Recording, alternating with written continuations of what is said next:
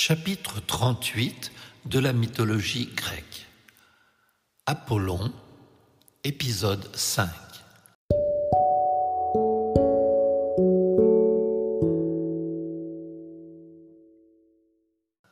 Bonsoir.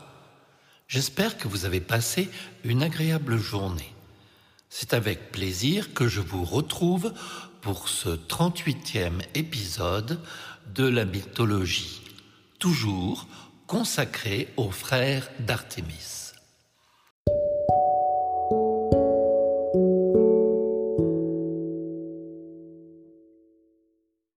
Les amours masculines d'Apollon. Les iris de Iakinthos. Apollon est aussi le dieu qui compte le plus d'aventures avec de jeunes garçons il s'éprend de Hyacinthe, fils d'un roi de Sparte. Alors qu'il s'entraîne au lancer du disque, le hasard ou le zéphyr fait que le disque frappe Hyacinthe à la tempe. Désespéré, Apollon fait jaillir du sang du jeune homme une fleur le yakinthos. Ce ne sont probablement pas des jacinthes, mais plutôt des iris. Les pétales de la fleur portent l'initiale du jeune homme, Y, ou, selon la version, le mot AI, cri de lamentation d'Apollon.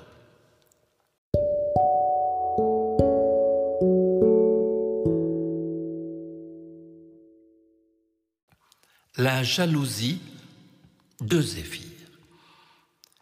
Zéphyr est la personnification du vent de l'ouest ou du nord-ouest.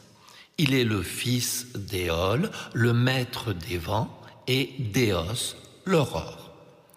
Il est souvent mentionné en compagnie de son frère Boré, le vent du nord.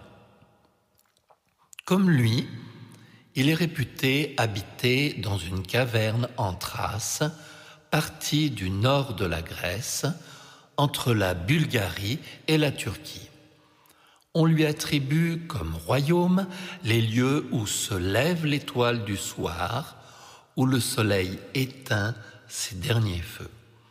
Il s'unit avec une des harpies, Podarge, qui a pris la forme d'une jument.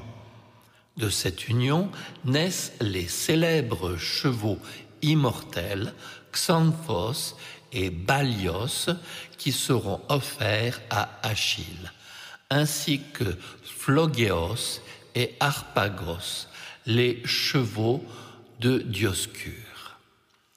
Les harpies sont des divinités de la dévastation et de la vengeance divine, plus rapides que le vent, invulnérables, cactantes, elles dévorent tout sur leur passage, ne laissant que leurs excréments.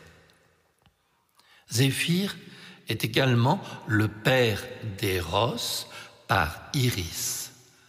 Enfin, il a pour épouse la nymphe Chloris, déesse des fleurs, dont il a un fils Carpos.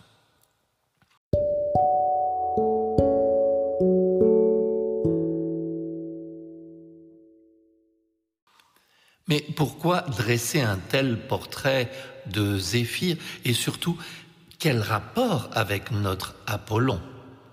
En fait, c'est que Zéphyr était épris lui aussi du jeune prince spartiate Hyacinthe. C'est pourquoi il le disputa à Apollon. Emporté par la jalousie, il dévia le disque lancé par le dieu. Le disque frappa Hyacinthe à la tempe et le tua.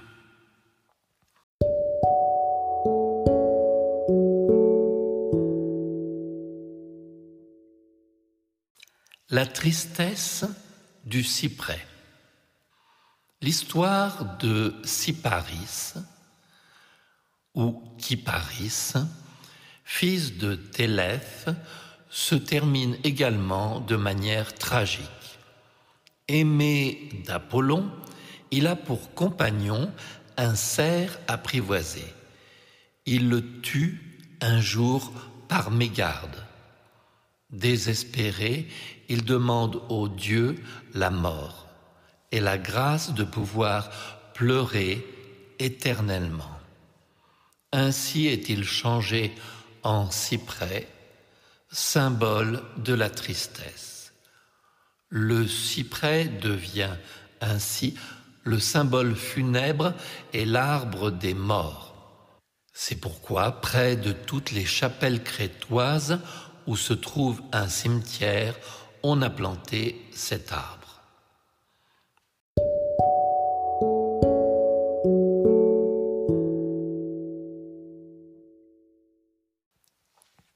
Tombé en hymen.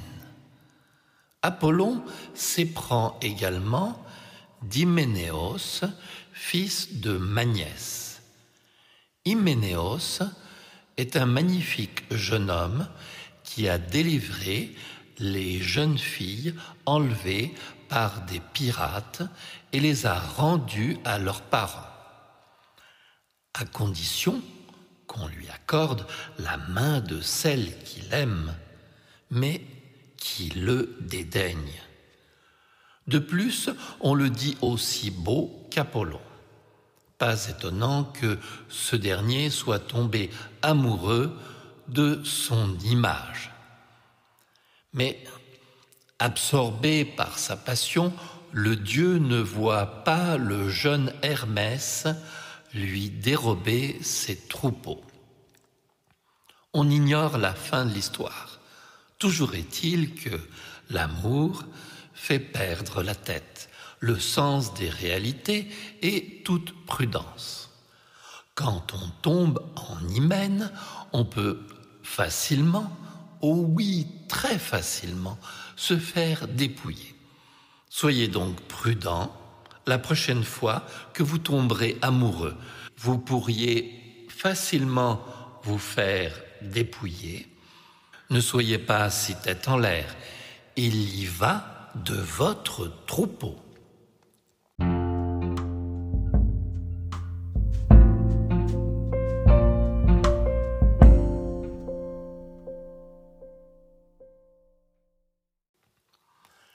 Parmi les amants d'Apollon figure également Hélénos, prince troyen, l'un des fils de Priam et d'Écube, et le frère jumeau de Cassandre.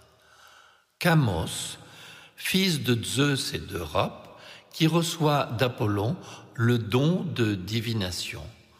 Le Catas, qui pour échapper aux dieux se jette du haut d'une falaise et donne son nom à l'île de Leucade. Branchos, aimé d'Apollon alors qu'il garde ses troupeaux, puis fondateur de l'oracle du dieu à Didyme.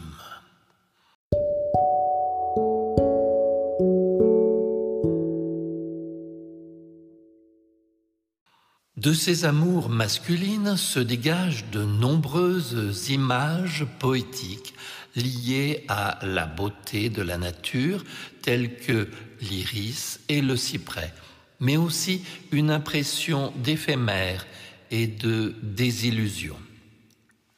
En fait, Apollon est à la recherche perpétuelle de la beauté et vogue d'illusion en illusion, incapable de se fixer dans la réalité.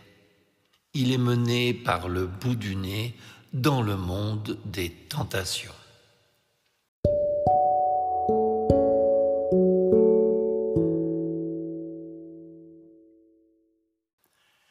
Apollon musicien. L'hymne à Apollon Pythien commence par l'apparition d'Apollon dans l'Olympe, la lyre à la main, instant de magie.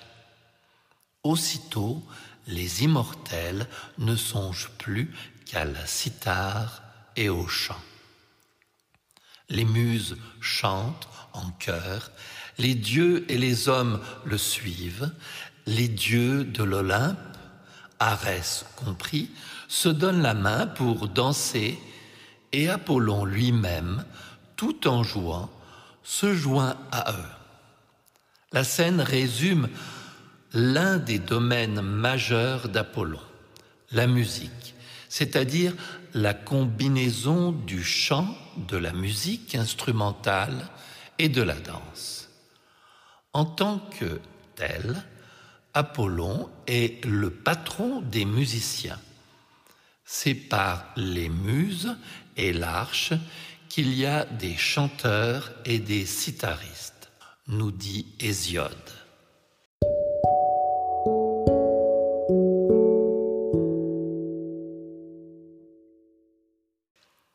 Il inspire même la nature.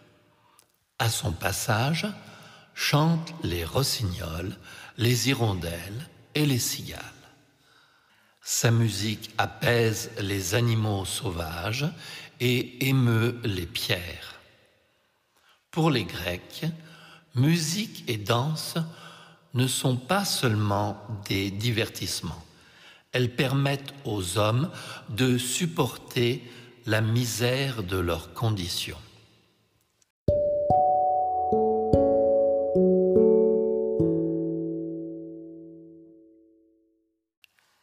La divinité pastorale. La divinité pastorale est l'une des fonctions originelles du Dieu protecteur des troupeaux. Les bergers et les pâtres Auraient-ils inventé l'art musical au cours de leur longue veillée solitaire? Le poète et le berger pourraient bien être une même personne, et ces dieux sont à son image. C'est en étant proche de cette nature vierge et sauvage, où les éléments de la nature sont permanents comme des dieux, que l'on reçoit les impulsions fondatrices de la création, communion et fusion des éléments transformés en œuvre.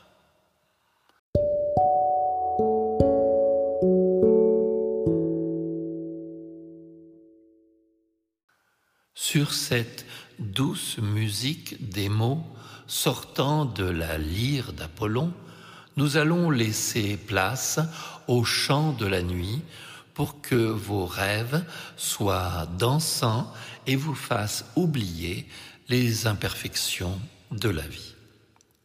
Merci de rester fidèle à ces contes d'un autre temps. La prochaine fois, dans le chapitre 39, nous continuerons d'évoquer les dons de divination d'Apollon. En attendant, je sors ma cithare pour vous écrener quelques notes et vous souhaiter une douce et agréable nuit.